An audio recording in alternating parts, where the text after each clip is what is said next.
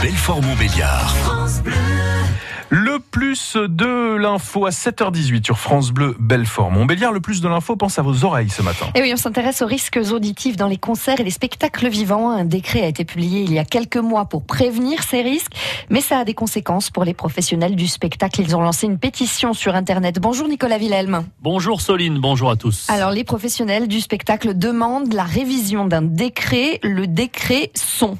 Oui, c'est tout simplement un texte initié par trois ministères, santé, culture, environnement, pour protéger l'audition du public et la santé des riverains.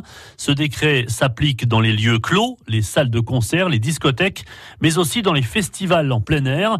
Il est entré en vigueur le 1er octobre dernier et impose l'abaissement du niveau sonore de 3 décibels, ce que la plupart des professionnels ont réussi à faire, comme aux Orocaines de Belfort, par exemple. Mais le décret impose aussi le contrôle et l'uniformisation de ce qu'on appelle les basses fréquences. Et c'est là que ça se complique, hein, Nicolas. Alors oui, c'est là que les professionnels s'arrachent les cheveux. Les basses fréquences, ce sont des ondes longues en mouvement perpétuel qui n'ont jamais le même impact suivant le groupe de musique qui joue sur scène. Impossible donc de les mesurer et de les maîtriser comme le réclame le décret.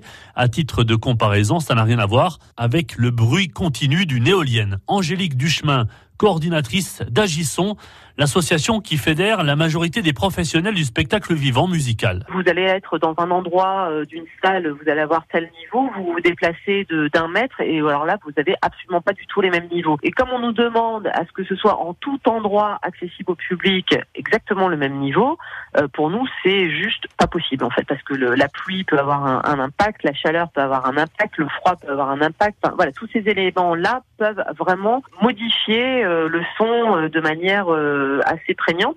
Et donc, on, on ne peut pas s'engager sur des résultats fixes. Et aujourd'hui, c'est ce qu'on nous demande. L'autre difficulté, c'est que les matériels de mesure n'existe pas. Les agents ministériels chargés de contrôler le respect des normes doivent donc faire preuve d'indulgence. Avec cette pétition, Nicolas, les professionnels cherchent aussi à défendre la liberté d'expression. Ils demandent donc la révision du décret. On parlait d'indulgence, mais ce qu'il faut bien comprendre, c'est que si on applique ces mesures en l'état, plus aucun festival ne pourrait avoir lieu et certaines salles auraient du mal à se mettre aux normes. Le risque, c'est évidemment la censure de certains genres musicaux, explique Jean-Paul Roland, le directeur des Eurocaines et président d'une fédération internationale de festivals. Des esthétiques que peuvent être par exemple le reggae, ils peuvent être l'électro, voire le hip-hop, qui utilise beaucoup de basses risquent de passer un peu à la trappe et pourquoi pas même d'être un peu interdite même de, de festival. Donc c'est tout ça qui, euh, qui effectivement effraie un peu, pas seulement les Eurocaines, hein, mais l'ensemble réellement de la, de la profession. Les sanctions prévues en cas de non-respect des règles sont élevées. Un PV de 1500 euros, 3000 euros en cas de récidive et, plus grave, la confiscation du matériel de sonorisation. Je vous rappelle donc cette pétition qui s'intitule OK pour un décret son qui ne met pas la scène KO. Elle a dépassé pour l'instant les 2200 signatures. Le plus de l'info à retrouver sur francebleu.fr.